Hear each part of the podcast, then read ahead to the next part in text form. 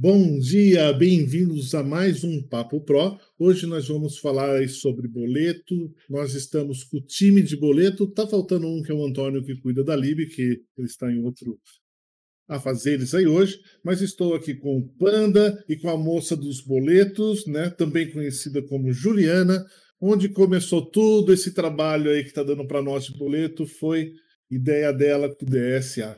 Então, vamos começar por ela? Bora lá, Ju, conta aí a sua história como a moça dos boletos. Oi, bom dia, pessoal. Essa história já tem né, um bom número de anos aí. Mas só antes de eu dar essa, essa introdução, só traduzir para o pessoal aqui, né? A gente internamente já já está familiarizado com DSA, mas para quem ouviu e ficou na dúvida de quem é, é o Daniel Simões, tá? Então tem o Daniel Moraes aqui, a gente precisou dar umas abreviadas para nomear cada um do time.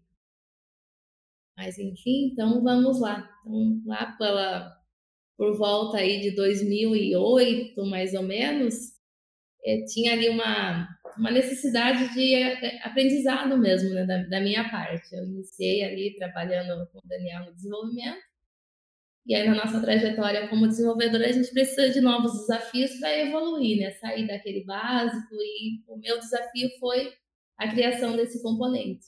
O Daniel ali me, orientou, me deu ali todas as dicas. A gente se baseou no que existia na época, se não me engano, o GV Boleto.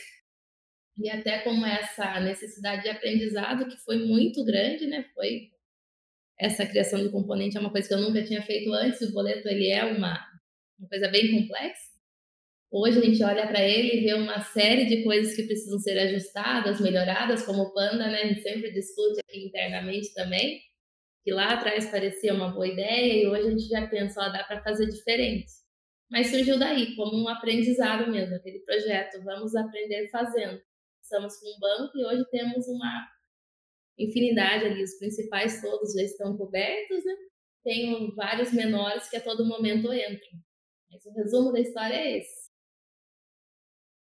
Vocês Legal que hoje já passam de 50 bancos, né? Olha só como cresceu essa parada. E acho que é um dos componentes mais antigos, né, Ju?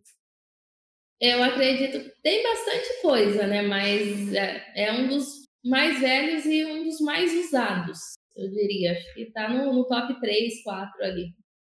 Ah, perfeito. Às vezes a gente até sente, né? Quando, por exemplo, muda alguma coisinha, ou chega uma pessoa e fala, ah, precisa mudar. Daí você fala assim, mas precisa mudar, ninguém reportou ainda, porque quando acontece é uma cascata, né, Panda? Exatamente, bom dia. É, como diz aí, ó, um dos mais antigos, acredito que deva perder para o SF, que o SF é o, um dos primórdios aí do, do, do ACBR, né? Mas quando tem uma mudança, principalmente nos bancos mais utilizados, os, os bancos, por exemplo, os Caixa, Banco do Brasil, Bradesco, que são os, os bancos que têm mais é, aderência, quando tem qualquer alteração, seja de layout, é, ou qualquer normativa que às vezes vem pela Febraban, a quantidade de, de, de tópico no fórum é enorme. Então, quando vem um tópico avulso, falando, ó, não está aceitando porque o campo deveria informação, ou é uma operação muito específica que fugiu uma regra habitual, ou é alguma coisa que o validador está pedindo que, que não faz jus com o manual dele.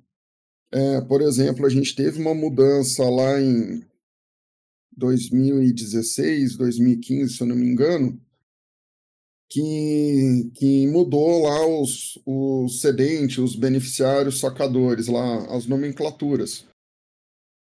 Até os bancos atualizarem as documentações deles, o banco chegava e falava, ó, mas no meu manual está desse jeito, você tem que seguir o meu manual. Só que a normativa da Febraban vinha falando, ó, a circular da Febraban vinha falando, ó, a partir de tal data é nomenclatura X. Então, todos os bancos deveriam seguir a normativa da Febraban. Só que o, o, o homologador ali que está intermediando o seu cliente com a software house, ele está seguindo o manual dele, que o manual dele ainda não teve aderência da circular nova da, da Febraban. Então acaba gerando alguns atritos de comunicação, de comunicações ali. É, mas também pode acontecer, igual aconteceu essa semana, deles tá, sei lá, se foi por causa da mudança do layout do próprio site, que deu uma quebradinha, não deu, Panda, no escopo? É, o, o, eu até falei que, que era na sexta-feira, né? A gente estava é. na terça, a gente estava na ter... era terça-feira, Banco do Brasil, e eu até cheguei lá no fórum falando, nossa, vocês na sexta-feira, vocês fazem isso, né? Mas era terça. O pessoal é, até então enviava os escopos de autorização passando é, escopo, espaço, escopo, espaço, escopo. Por alguma atualização do, do sistema do lado bancário, eles não, exi não, não autorizam mais é, passando espaço. Daí chegou um, chegou uma análise que passando percentual 20 que seria o HTML encode, é, autorizaria. Então, o banco adotou a política que, que deveria passar os scopes tudo com percentual 20. Então, a primeira parte do scope, percentual 20, segunda parte do scope, percentual 20, terceira parte do scope, e assim sucessivamente. E os registros dos banco, do banco parou de dar erro 400. Porém, entretanto, todavia, na quarta-feira, 6 horas da manhã, ao olhar o log da API, sem fazer nenhuma alteração desse percentual 20, voltou a funcionar com o espaço. Então, assim, eles fizeram uma alteração lá do lado do, do, do banco, de algo que já estava funcionando. Eu já faço integração com o banco há três anos, com o Banco do Brasil. É, a, a, implementação inicial no ACBR, no, no, no ACBR foi minha, e estava funcionando desse jeito. Chegou um determinado momento na, na terça-feira agora, eles pegaram e falaram: não, o scope não funciona mais desse jeito, por algum caso lá que eles mudaram. Na quarta-feira voltou ao normal. Pode ser que eles voltem a falar, não, agora é só com o percentual 20. Então, assim, o banco chegou no, no, na altura do campeonato, como foi que eu postei lá no próprio top, chegou na altura do campeonato em curso, falou, ó, a partir de agora é assim. Só que isso daí teve um impacto em todas as aplicações que estavam rodando, não, não, não pesou o rollout que isso daí vai acontecer, porque todo mundo precisa, se o scope tiver setado dentro da, da aplicação, você vai ter que compilar uma aplicação nova, você vai ter que atualizar todos os seus clientes na ponta. E, então você tem um rollout é, de todo mundo. Isso daí gera um custo para o seu cliente, que ele vai ficar parado por um tempo, gera um custo para a software house. E, ah, mas é só trocar um parâmetro. Ok, se você tiver 5 mil clientes emitindo boleto, você vai ter que reparametrizar 5 mil clientes. Então, você vai ter custo de suporte de 5 mil de 5 mil atendimentos aí para você reparametrizar isso daí. Nossa, tá então, de algo, que, de, de algo que já estava funcionando. Então, houve uma troca de parametrização aí no meio do campeonato. Então, o banco pode trocar como pode ser que eles acataram a ideia de voltar ao que era na segunda-feira e agora eles vão aceitar tanto como percentual 20 como espaço como era. Legal. Uma, uma coisa que deixa muitas pessoas confusas, apesar de da solução, quando eu falo a solução a CBR boleto, estou falando do, das três formas que nós podemos emitir o boleto, né? Com componentes Delphi e Lazarus, com a Libre, com a Lib, que é a biblioteca que para as linguagens que permitam consumir DLL e do monitor, né, para a linguagem que não consegue consumir DLL, fazer comunicação através de arquivos texto, do TCP/IP. Muitas pessoas, assim, na hora que pega o manual, né, porque a princípio você pega aquele manual e daí você já se encontra assim, ah, tem o padrão KNAB 240, 400, vê aquele monte de posição, de repente do nada chega 444, 710, a solução a CBR já resolve isso. Mas para quem não entende, Panda, uma forma de explicar assim, por que, que existe tanta diferença desse manual? Olha, hoje eu, se você entrar no site da Febraban, o padrão que tem lá é só 240. Pelo menos você não acha mais o padrão 400 no, no site público da Febraban. Então, eu acredito que lá nos primórdios, quando se iniciou, iniciou pelo padrão 400, que eram as posições que, que existiam, que era um layout mais simplificado. Depois chegaram-se à conclusão que precisavam-se de registros mais detalhados. Surgiu-se o, o registro segmentado. Porque se você for ver o, o layout 400 ou 240, ele é, um, ele é um layout que ele é segmentado. Quando a gente fala 240 e 400, quer dizer que são quantidade de posições por coluna.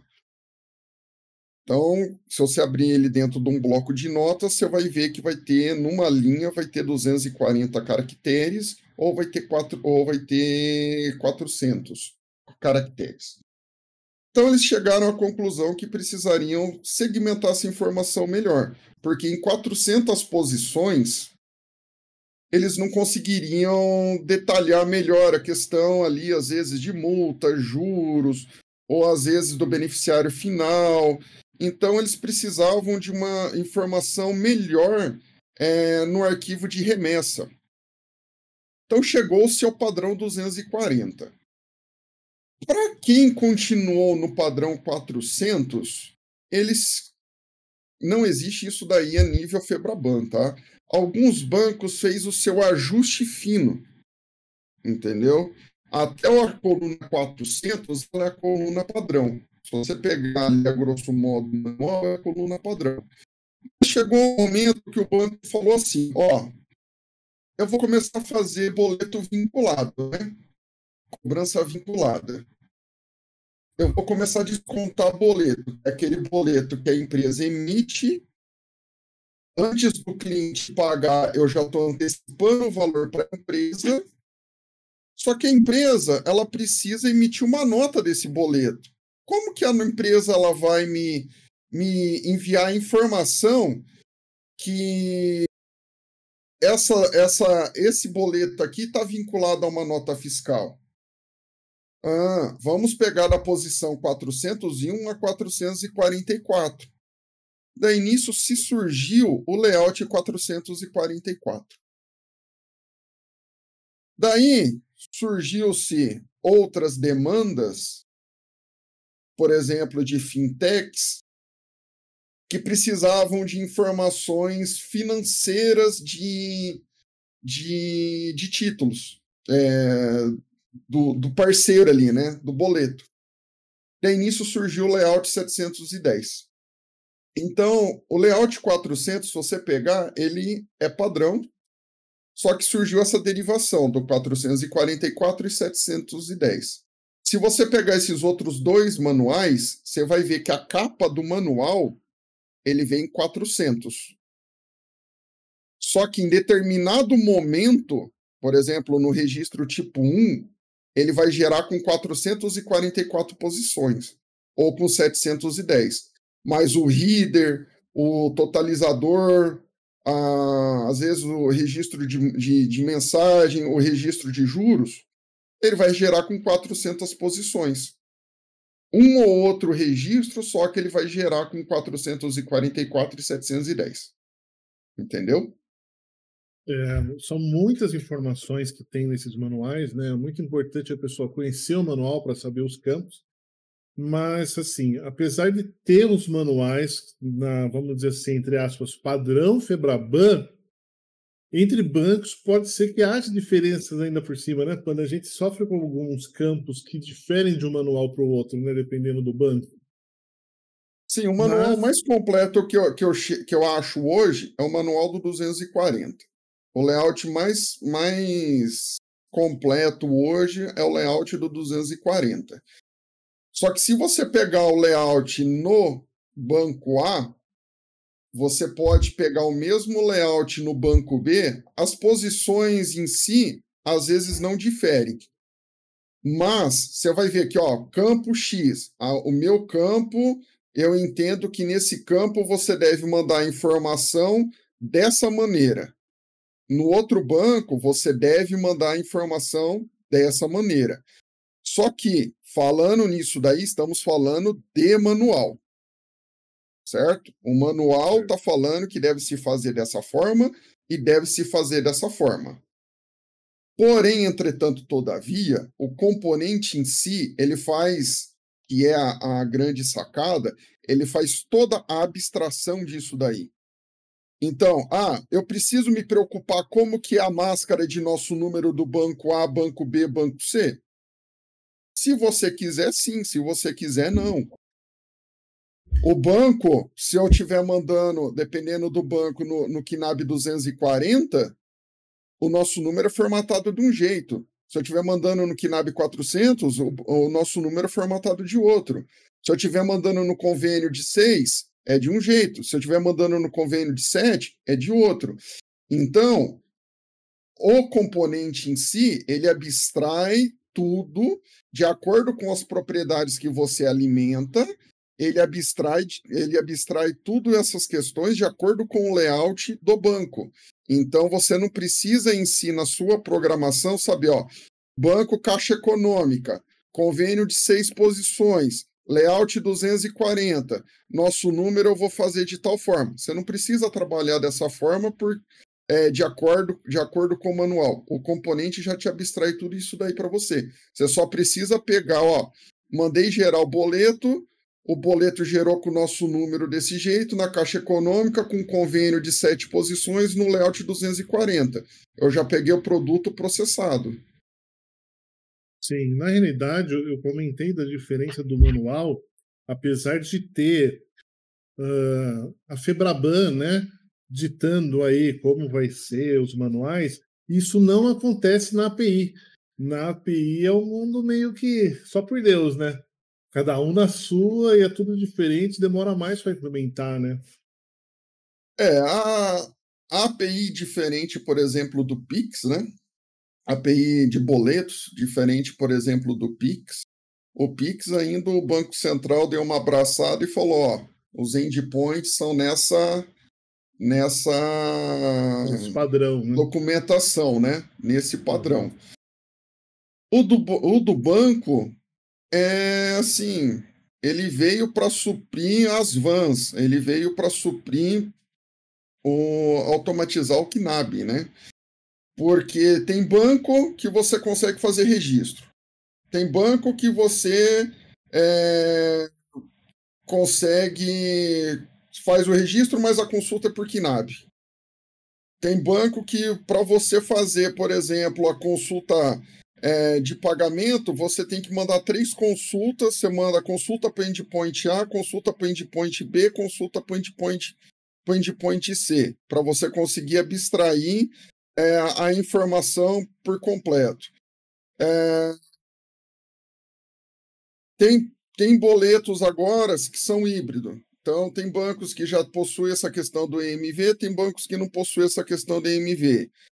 Tem bancos que, para você conseguir essa questão do EMV, você precisa subir credencial de Pix e depois, para você registrar o, o, o, consultar o boleto, você tem que subir credencial de cobrança. Você não consegue usar a mesma credencial que você que você registrou o boleto híbrido para fazer a consulta do boleto. Então, assim, não é uma, uma coisa homogênea uma coisa homogênea essa questão de web services de boleto. Gostaria que fosse, porque a implementação seria mais fácil, é, menos dolosa, mais rápido, uma coisa que teria menos propriedades no componente, seria mais fácil para todo mundo. A gente teria aí, é, a gente tem 50 bancos aí hoje no, no componente. Então, a gente, se todos eles tivessem é, acesso à API, a gente poderia já ter 50 APIs também dentro do, do componente, mas não é muito o, o que acontece no, no cenário de API, né? Pelo menos e hoje. Eu pedir licença um minutinho só para vocês também, só para eu não esquecer de comentar. Eu estou vendo ali no, no chat, está tendo bastante comentários, né? o Alexandre, o Daniel, acho que o próprio Panda estão colocando ali alguns conceitos, né? traduzindo um pouquinho o que é cada campo. Então, acho que é legal também passar pelo áudio aqui, para quem for ouvir depois também ter essa percepção, né? Se vocês puderem, né, abordar esses campos que já foram falados, e os outros, acho que já está na lista do Daniel também, mas de repente sim, não sim. já dá uma falar verbalmente aqui também para quem ouvir depois conseguir acompanhar.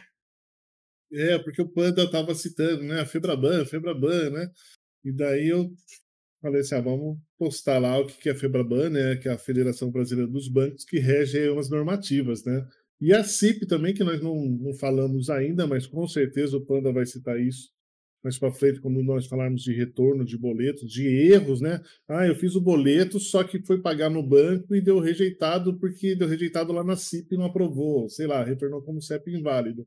Então, quando nós falamos CIP, é a Câmara Interbancária de Pagamentos ainda. Né? Só para concluir, Panda, aqui tem uma pergunta do Nathan Carlos, ele está falando que alguns bancos permitem que você consulte todos os registros, né? outros não. Eu acho que tem bem o código. Aí tá bem que um cara de ser Cicobi, né? Que a Cicobi ela tem um endpoint, só que o endpoint dele você manda uma requisição, espera 15 minutos, pega essa requisição, faz outra requisição do registro para pegar uma lista de boleto, né? Se eu não me engano é isso, e fica inviável fazer no componente na lib algo que demore tanta resposta, né? Não tem uma forma, outra forma de fazer, a não ser ver por KNAB, né, Panda? Apesar que eles falaram que eles iam melhorar essa consulta, né? É, não, não, me recordo agora qual que é o banco. Teve alguns que a gente fez teste que demorou até 30 minutos aí para eles processarem. É, além do que eles, eles retornam no máximo dois dias. É, dois dias o, a consulta, então você não conseguiria consultar boletos no período, por exemplo, de uma semana, você conseguiria consultar no máximo boletos de dois dias atrás. E eles, quando você manda a, a consulta, eles pedem para você aguardar 30 minutos é, nesse protocolo. Você tem que, daí eles geram um número de protocolo, você tem que consultar esse protocolo. Come, é, daí começa tudo um alinhamento, né? Daí, Sim. com esse número de protocolo, depois eles liberam uma lista, depois dessa lista você consegue. Mas é uma coisa que acaba se tornando é, inviável, porque, por exemplo, é, se você for fazer um pool disso daí, você não consegue deixar uma aplicação 30 minutos aguardando.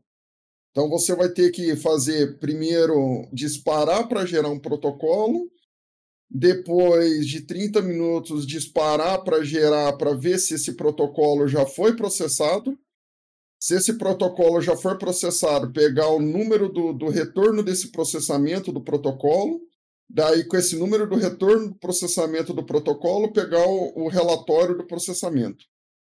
Então, e eles liberam no máximo dois dias, se eu não estou enganada, no máximo dois dias de, de, de consulta. Então, esse é um caso, né? E tem Sim. casos de bancos que nem permitem fazer consulta, tanto que eles falam, ó, você manda o registro e a consulta você pega via via KNAB. A gente teve um caso, por exemplo, de um banco aí, é, que ele fala, ah, você pode implementar o webhook também. Só que o webhook não é fidedigno, você depois é, faz a consulta no arquivo KNAB quando o arquivo KNAB chegar. Então, assim, a, a, as próprias informações que, que, que é recebida do banco, às vezes não, não condiz muito com a, com a realidade que a empresa trabalha. Eles ainda estão muito amarrados no retorno por, por KNAB.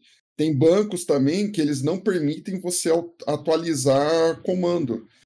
Então, é, eu posso citar o Banco do Brasil, que é um que você consegue mandar comando de alteração, você consegue. Ah, esqueci de mandar o comando de registrar boleto híbrido. Você pega lá a tua cobrança, monta a tua cobrança, você consegue, em cima de uma cobrança já emitida, vincular o QR Code nele. Então, hoje a gente tem um, um, um, uma API que eu acho que eles poderiam utilizar como exemplo, uh, o Banco do Brasil. Eu acho que é uma das APIs mais completas que hoje a gente tem no cenário. Sim. A gente consegue fazer consulta, a gente consegue fazer cancelamento, a gente consegue fazer alteração, a gente consegue fazer consulta detalhada, consulta em lista. Mas não, a gente sabe que no cenário, no cenário geral, não são todos os bancos que a gente tem, a gente tem tudo isso. Tem bancos que a gente tem consulta, é, consulta não, integrações que são via tokens, tem, tem integrações que são MTLS, e, e que daí são via certificados. Daí, igual, acho que a Santander, que, é, que, que para boleto híbrido, você precisa ter uma autorização de um certificado na API de Pix. Então, você vai ter que carregar o seu certificado, suas credenciais, registrar o boleto com essas credenciais híbrida. Na hora que você for fazer a consulta do boleto, você vai ter que ter uma outra credencial de cobrança então você vai ter outro certificado, outro token para fazer a consulta é, para conseguir fazer a consulta. Então você vai ter que carregar certificado, carregar token, tudo de novo para fazer a consulta do boleto.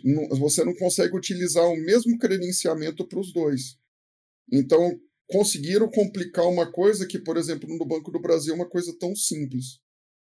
Pois é, e acho que só, seja Santander, seja Itaú, Bom, o... É, eu, eu, posso ter falado o nome dos bancos é, invertido. Não tem problema. O Alexandre citou lá no chat, referente a acidente beneficiário.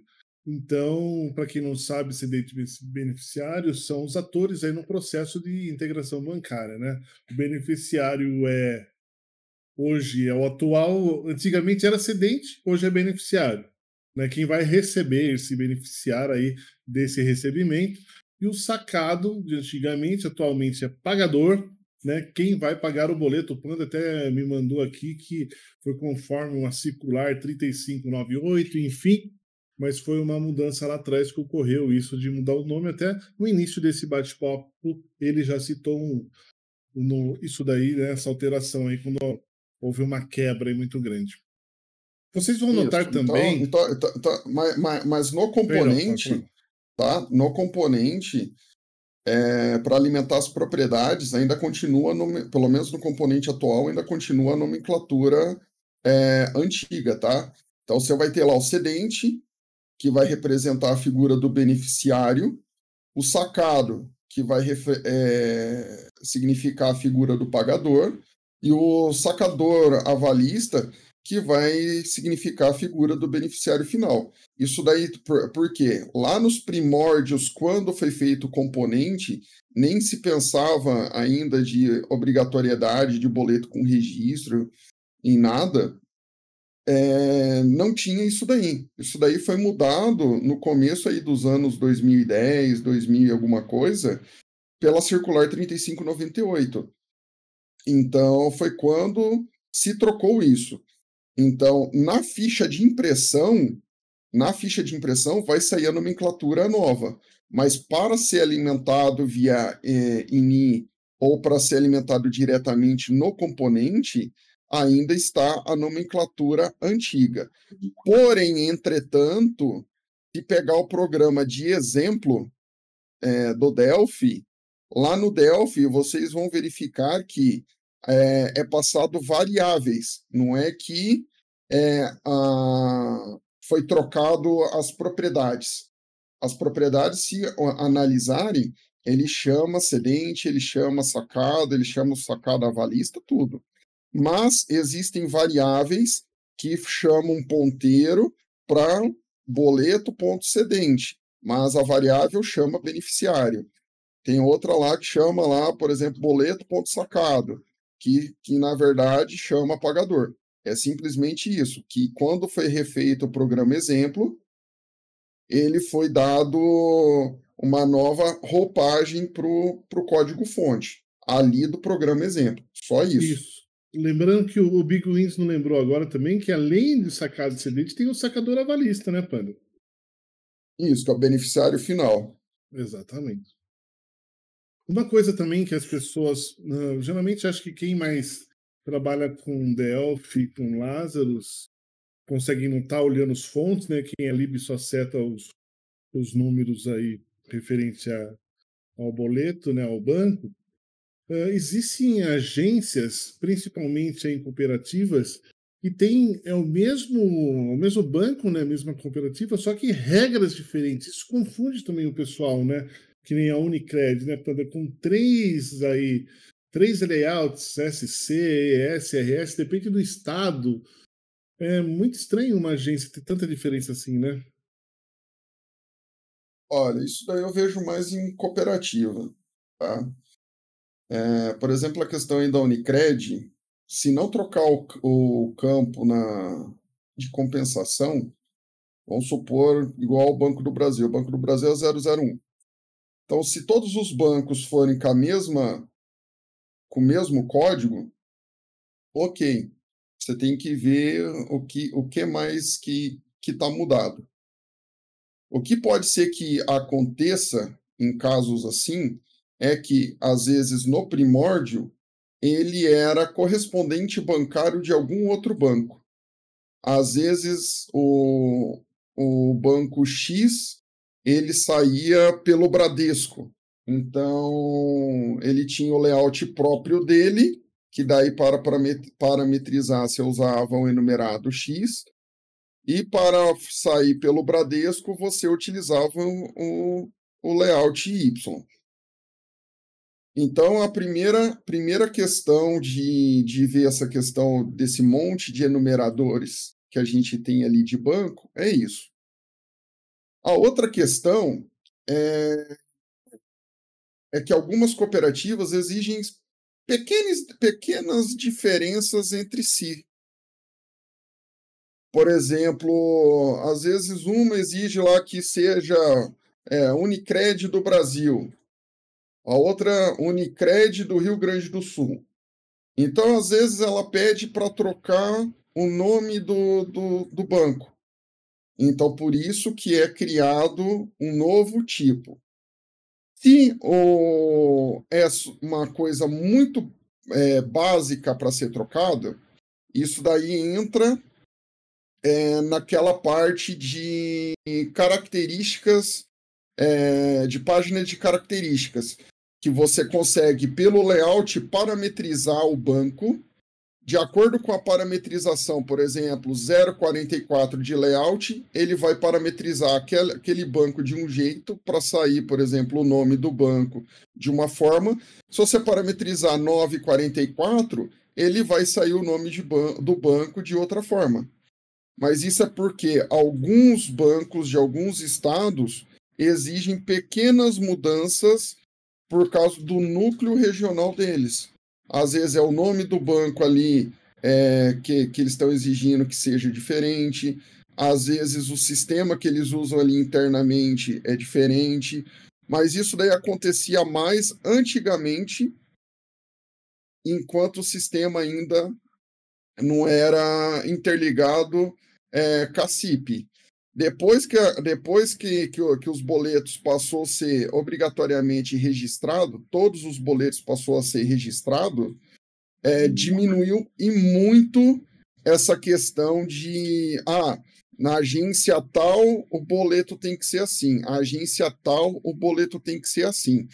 A Juliana, acho que tem mais propriedade para para dizer isso, eu acho que no passado a gente teve muito, muito problema com isso, acho que com safra, que, que cada agência ou cada, cada estado queria de um, de um jeito. Daí a, até acertar redondinho, demorou-se um bom tempo até isso daí ficar, ficar na plenitude. Quando, é. quando, entrou a questão, quando entrou a questão do boleto com registro, melhorou-se muito isso. Pode falar, Ju. Não, eu só ia né, ratificar o que o Panda falou. Foi realmente muito intenso. Nesse período, quem trabalhava com a gente era o José Júnior, né? Acho que muita gente aqui teve a oportunidade de interagir com ele ali aqui no Discord, no próprio fórum. Então, foi um momento ali que você tinha três chamados diferentes, com cada um com uma instrução diferente, sem uma documentação clara. Então, foi um dos bancos que realmente deu mais trabalho para deixar redondo. Hoje eu acredito que esteja, né? Mas eles foram um dos mais complicados. Mas é duro assim, quando a gente fala de manual e validação, porque às vezes a pessoa está homologando, ela está da forma correta, e eu não sei se é porque quem está fazendo a homologação do lado do banco, por exemplo, ah, eu mandei do cliente X, passou do cliente Y, foi outro homologador, mas no mesmo banco, com as mesmas características, as mesmas carteiras, e de repente ele reclama, ó, está invalidado por causa disso, disso e disso. Talvez uma interpretação de texto do lado do validador? Olha, ocorre, tá? Eu já peguei a mesma configuração, vamos supor, o sistema na mesma configuração. Está rejeitado, está rejeitado, está rejeitado, está rejeitado. Eu cheguei para o gerente e falei, ó, eu desisto, não tenho o que fazer, eu estou aí com quase 40, 40 carteiras rodando e essa carteira não homologa. Daí trocou do homologador a primeira o e-mail que mandou para o próximo homologador homologou. Então, e, era, e, era, e, e, era, e, era, e era uma coisa assim que, que você falava assim: não tem lógica o que está sendo solicitado. Entendeu? Porque se a pessoa pedia, ó, altera tal coisa. Daí depois, ó, desaltera tal coisa. Então começava a entrar em conflito as próprias comunicações que a, que a pessoa mandava e entrar e o que ela mandava entrava em conflito com, com o manual. Então trocou-se o homologador, a carteira a carteira registrou. Pois é, então às vezes a gente fala quando o usuário reporta algo semelhante, a gente fala não, tá certo, tal, da pessoa fica em dúvida, fala, mas que suporte é esse? Se o banco está falando que tá errado, né? Mas o homologador pode errar sim do lado dele, né? Você pode fazer uma reclamação, não do homologador, né? Mas pedir uma, uma nova aí análise do seu caso, né? Bom, é humano, né? É humano, exatamente. Muitas pessoas, assim, elas. O sistema, sentem... o sistema, bancar... o sistema bancário pode ser perfeito, mas a pessoa, mas a pessoa humana não. hoje está tanto pensador. Viu, por exemplo, as pessoas também chegam para nós, né, e tem uma certa assim dúvidas sobre nosso número, seu número, número de documento, né? Então, esses três fatores, ela acabam um, gerando aí, tipo, onde que eu vou usar o, nome, o número do documento, o seu número, né, que você, o, e o nosso número, como você já falou atrás, né, como é montado o nosso número, até eu postei no chat aí alguns casos. Como ela diferencia isso? Para nós acaba sendo simples isso, né? Olha, em 99% dos bancos existe o papel do seu número, tá? É muito raro o banco que não tem esse campo. Esse campo é um campo de código interno do seu sistema, então você pode mandar ali um identificador do seu sistema e afins que vai ser um código para retorno do código ali, o seu identificador para você controlar aquele título dentro do seu sistema. Então, é um código incremental do sistema. Ponto. O número do documento é o código da fatura, que é o código que vai ser impresso no boleto. Então, é o número do, do do, do boleto barra 001, que é o número da parcela. E o nosso número é o número da ficha de pagamento. Então, aquele, aquele boleto ali representa, é, dentro do, do sistema bancário, a ficha de pagamento 312. Então, para o sistema bancário, o nosso número daquele boleto é o 312. O nosso o número do documento vai ser, por exemplo, a nota fiscal número 1, parcela número 1, e dentro do seu sistema vai ser o identificador número 500, por exemplo. Então, quando você receber essa informação, você consegue fazer os vínculos todos necessários necessários para você fazer a compensação dentro do seu sistema para compor para compor valor de banco, para fazer a, a baixa desse título, para compor juros, multas e afins. Só um detalhe importante aí referente ao nosso número. Existem alguns quesitos aí referente ao, ao nosso número. O nosso número ele pode ser numerado pela empresa, como ele pode não ser numerado pela empresa. Isso daí quem vai definir é a carteira bancária que você está trabalhando juntamente com o convênio da sua empresa, com o banco. Então, por isso que vem o papel do seu número, porque às vezes você manda a remessa para o banco com o nosso número zero.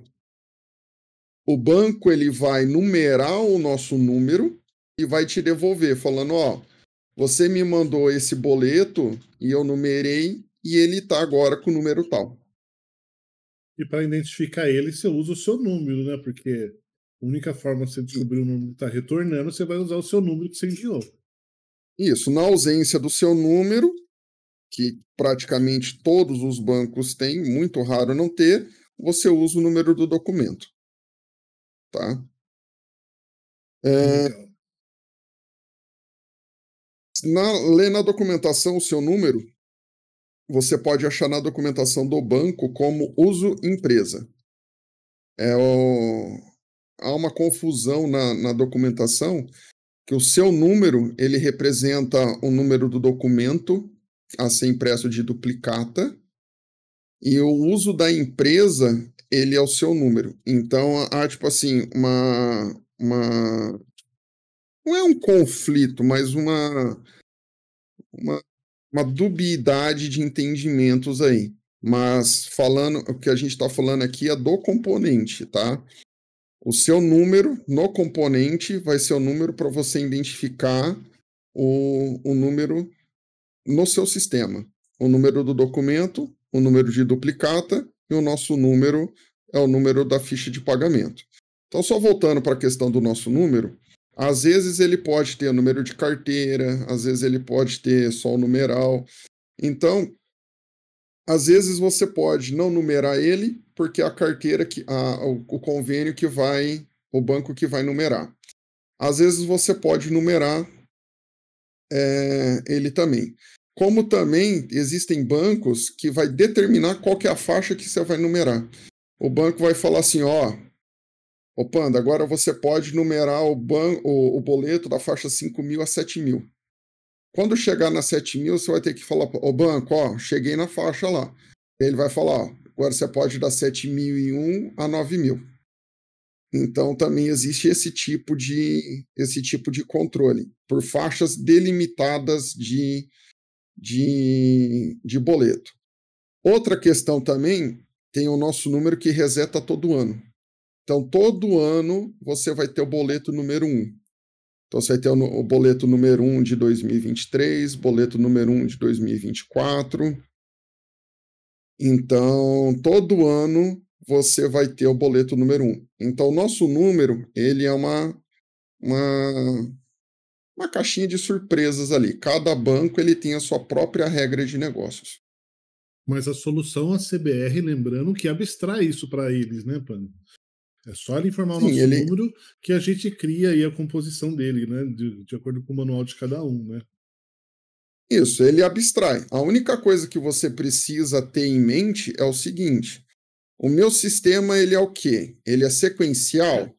Ele é sequencial. Então, eu preciso manter uma, uma sequência de boleto. Então, vai lá, o número 1, um, número 2, número 3, número 4. Ah, primeiro boleto do ano eu preciso zerar? Então, na primeira emissão do ano, você vai ter que emitir boleto zero. Senão a pessoa vai ter que abrir o seu cadastro de, de carteira e colocar boleto zero. ah, o meu boleto ele é zero e quem numera é o banco. Então eu vou ter que integrar isso daí via seu número, vou mandar de tal forma e vou numerar isso daí é, de tal maneira. Então, esse tipo de integração é, ou de automação que o seu sistema vai ter que vai ter que ter. Agora, se vai ter que mandar carteira no nosso número, se vai ter que ter 16 dígitos, se vai ter que ter é, dígito verificador. Isso daí o componente inteiro abstrai. Entendeu? É, porque senão o pessoal vai ficar louco aqui. Nossa, vou ter que fazer tudo isso, que trabalho, né? Mas, enfim, uma coisa também que me deixa muito assim. Eu também tinha essa dúvida no começo, você e a Ju pode explicar até melhor, que nós temos, assim, ah, desconto, desconto 1 um e abatimento. Eu vejo o abatimento como, tipo, quando usar o abatimento? Porque é um benefício que você vai dar para o cara. Hum, o abatimento, na realidade, para quem não sabe, ele pode ser concedido até após o vencimento. Ah, está vencendo o boleto hoje, mas você pode abater 10 reais amanhã. Mas qual a vantagem disso? Porque no desconto, nós sabemos, ah, vai ter o desconto até a data X. Mas qual a vantagem de se beneficiar alguém que está pagando o boleto atrasado? Tipo, o que, que vocês pensam sobre isso, sobre o desconto e abatimento?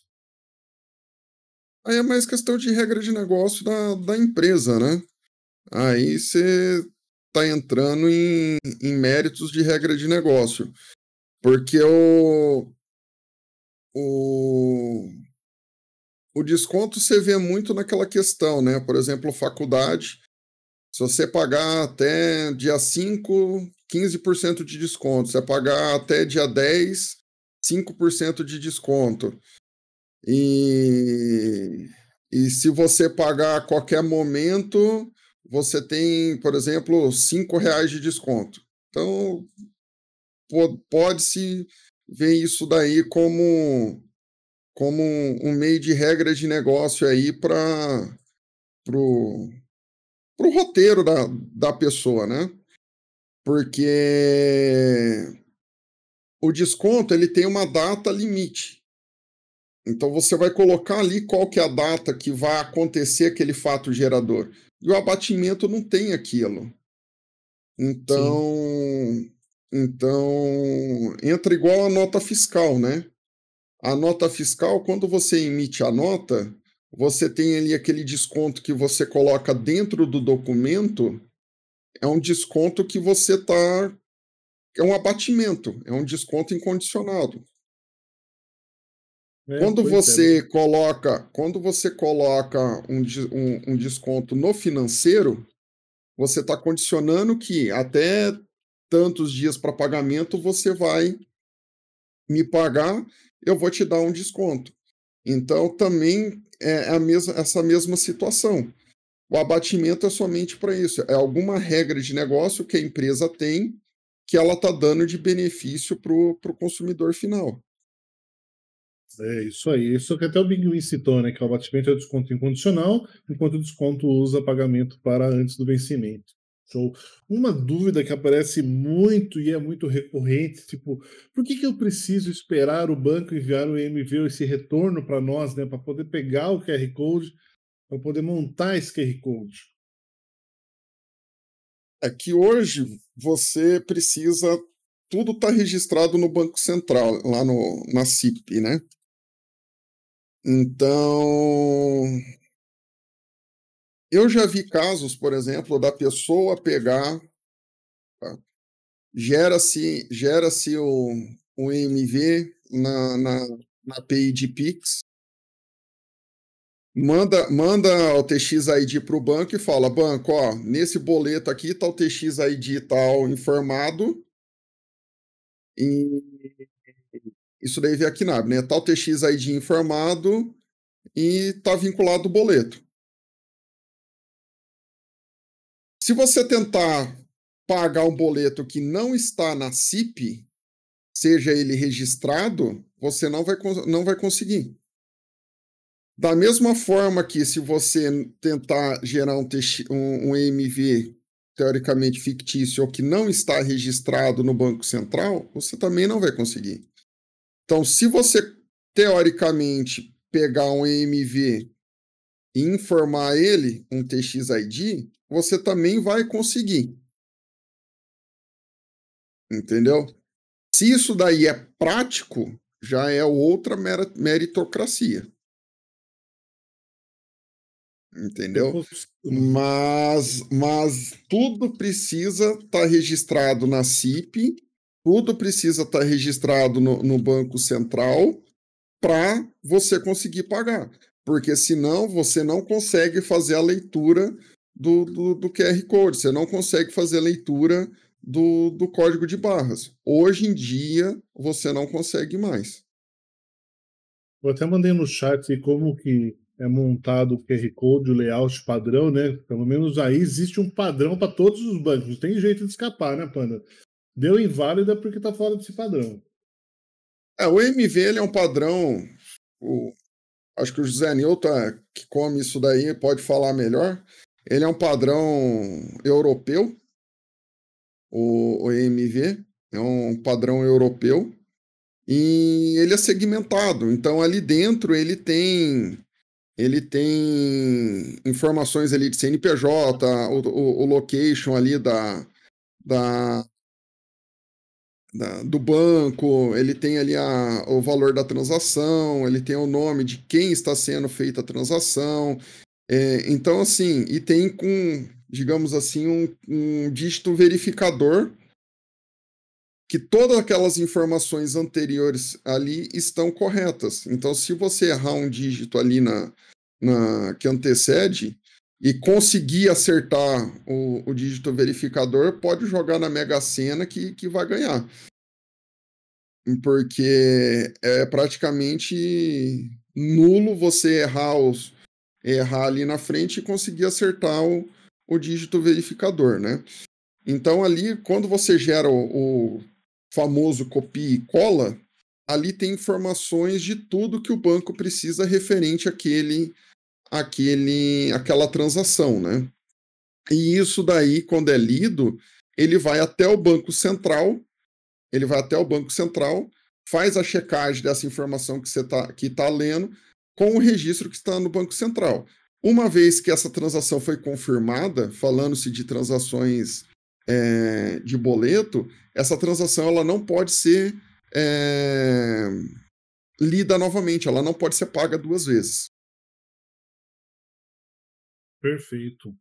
Uma coisa que gera muitas dúvidas, outra, né? Porque nós, o que nós mais temos é dúvidas, né?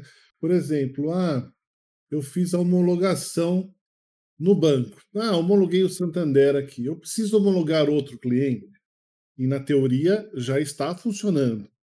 Mas o que acontece é que o outro cliente pode ser outra carteira e outras características, né? O que vocês acham sobre isso? Olha, é... vou falar, por exemplo, do... de uma homologação que eu estou fazendo nessa semana da Credicis.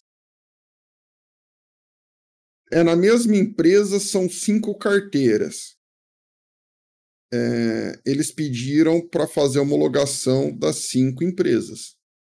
Então, assim, o banco exigiu que fosse homologado as cinco, as cinco carteiras. Vai doer. É emitir um boleto, gerar uma remessa, gerar uma transação, mandar para eles. É um dia a mais que, que, que tu leva? Vamos lá. Agora pensa, tu emitiu lá mil boletos. Já mandou para a tua esteira de, de, de cliente. Esses boletos não registraram. Um mês depois, os clientes não conseguem compensar esses boletos. Você está, teoricamente, no teu psicológico, pensando que vai começar a receber dinheiro, os clientes começam a gerar inadimplência, o problema é dos clientes que não, não conseguiram pagar ou você que não homologou o boleto. Só que daí também o problema é você não precisa onerar a software, a software house para isso. Você, Sim. assim, ó, ó, as carteiras estão parametrizadas.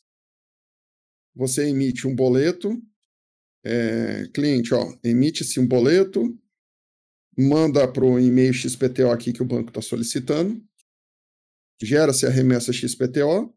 Caso houver alguma divergência, entre em contato com o nosso suporte. É isso aí. Caso tiver alguma coisa, entre em contato com o nosso suporte. Se não, vida que se segue. Entendeu? É, eu acredito. Desculpa, eu, falei, eu só ia comentar que acho que as pequenas software houses, talvez, para não fazer o cliente parar e não perder esse tempo, não sei se é a palavra certa, eles acabam assumindo essa responsabilidade que seria do cliente, né? Aí é, aí é questão negociar, é questão de regra de negócio. Pode se fazer também, não tem, não tem, não, tem problema, né? Mas, mas se não quiser onerar, bem também. Mas assim, é melhor você resolver o problema no início do que você descobrir lá no final que você tem um problema de emissão na sua esteira e você ter que voltar tudo, você retificar esses mil boletos que você emitiu, falar, ó, ó, boleto aí foi emitido errado, vamos trocar, tem como você fazer pagamento por Pix. Então, assim, ó, você conseguiria, às vezes, atrasando um, dois dias a, a, o seu começo de emissão, você conseguiria, às vezes, economizar uma semana de estresse trocando boleto por causa de alguns, alguns momentos fazendo uma homologação. Então, assim, se eu particularmente sugiro fazer homologação, sim. Isso daí, no futuro, pode economizar dor de cabeça, pode economizar estresse para você. Então, assim, se você puder, bem. Se isso daí não é uma cultura e você não acha necessário, aí é, aí é contigo. Certo. Outra, outra coisa muito importante também é a pessoa saber que ela trabalhando com API ou KNAB, uma não anula a outra, né? Então, se você. Como, tá... a gente como, a gente, como a gente teve o caso do Banco do Brasil, né? O Banco do Brasil teve alteração na. Bem lembrado. Na terça-feira, né? Onde que eles alteraram o espaço o espaço para percentual 20. E aí, todo mundo vai ficar sem emitir boleto? Não.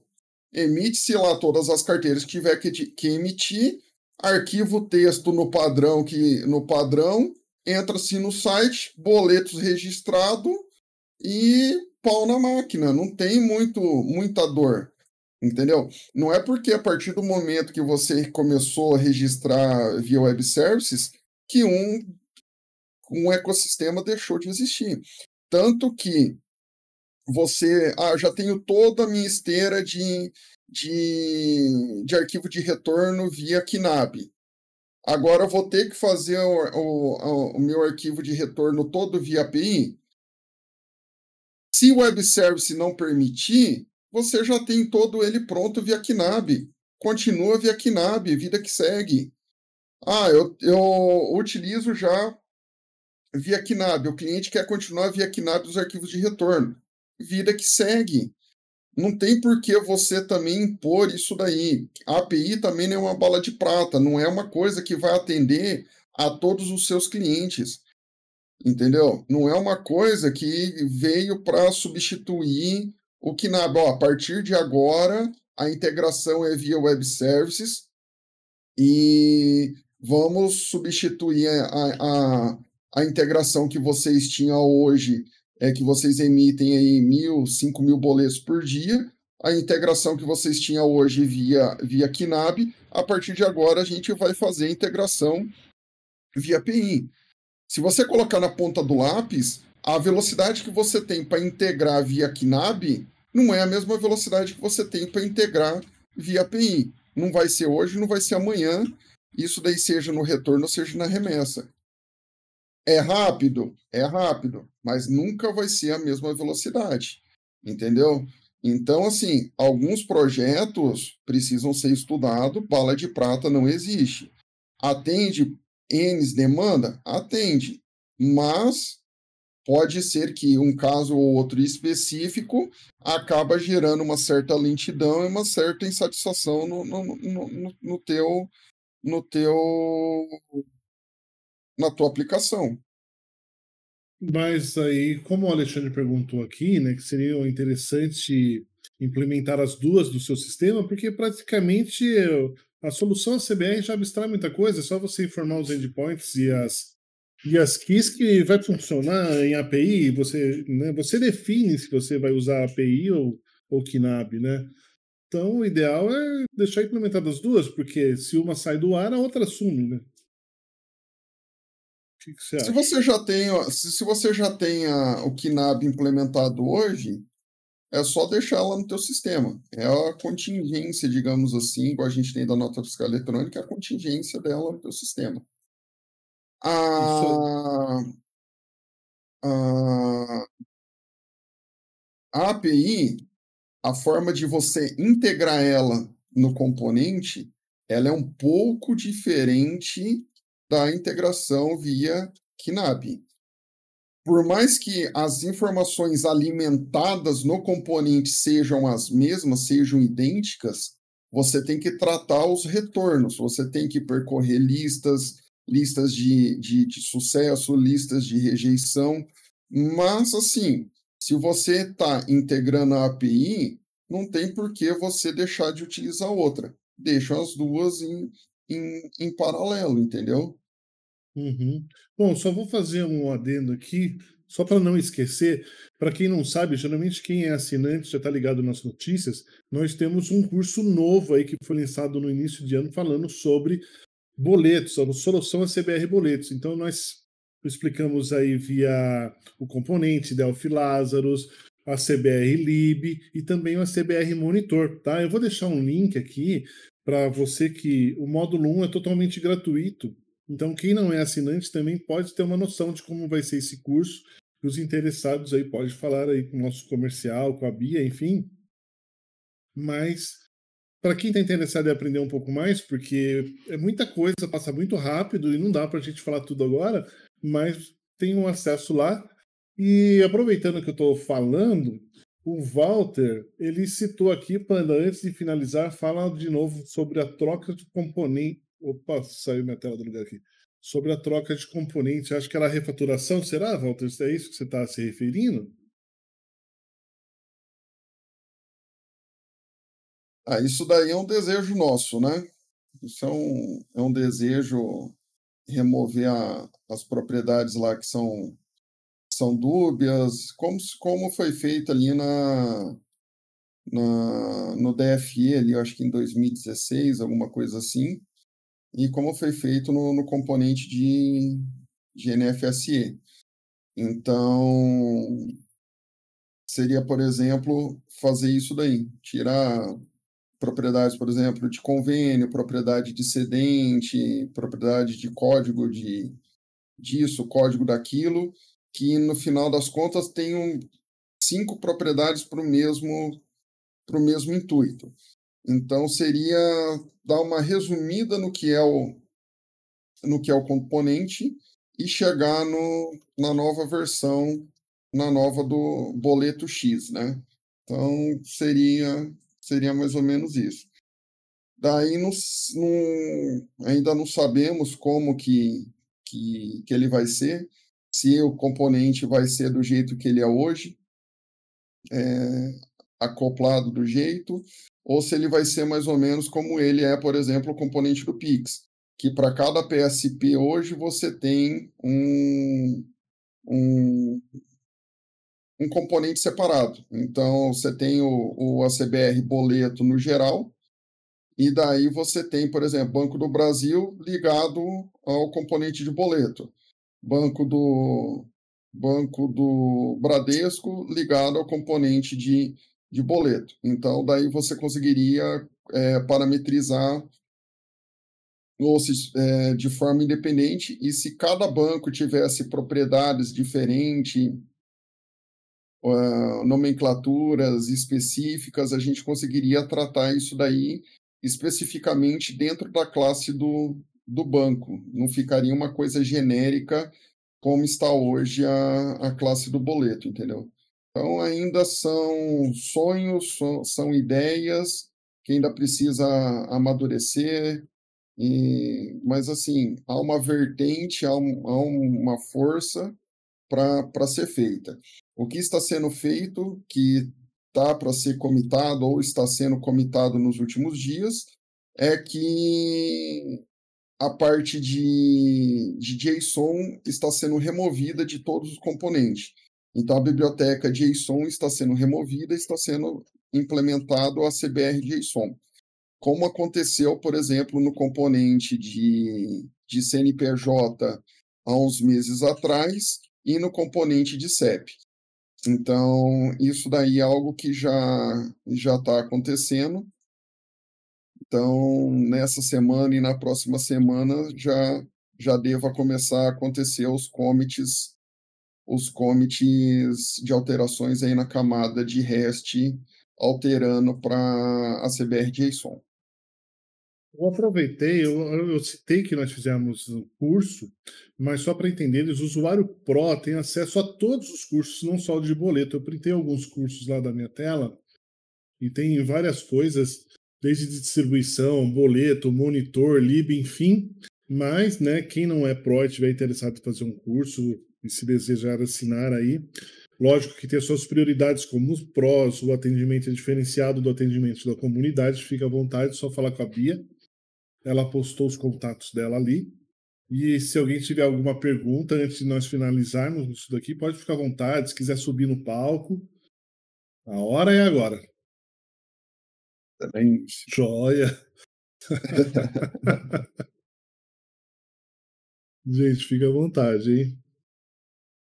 Eu acho que é isso aí.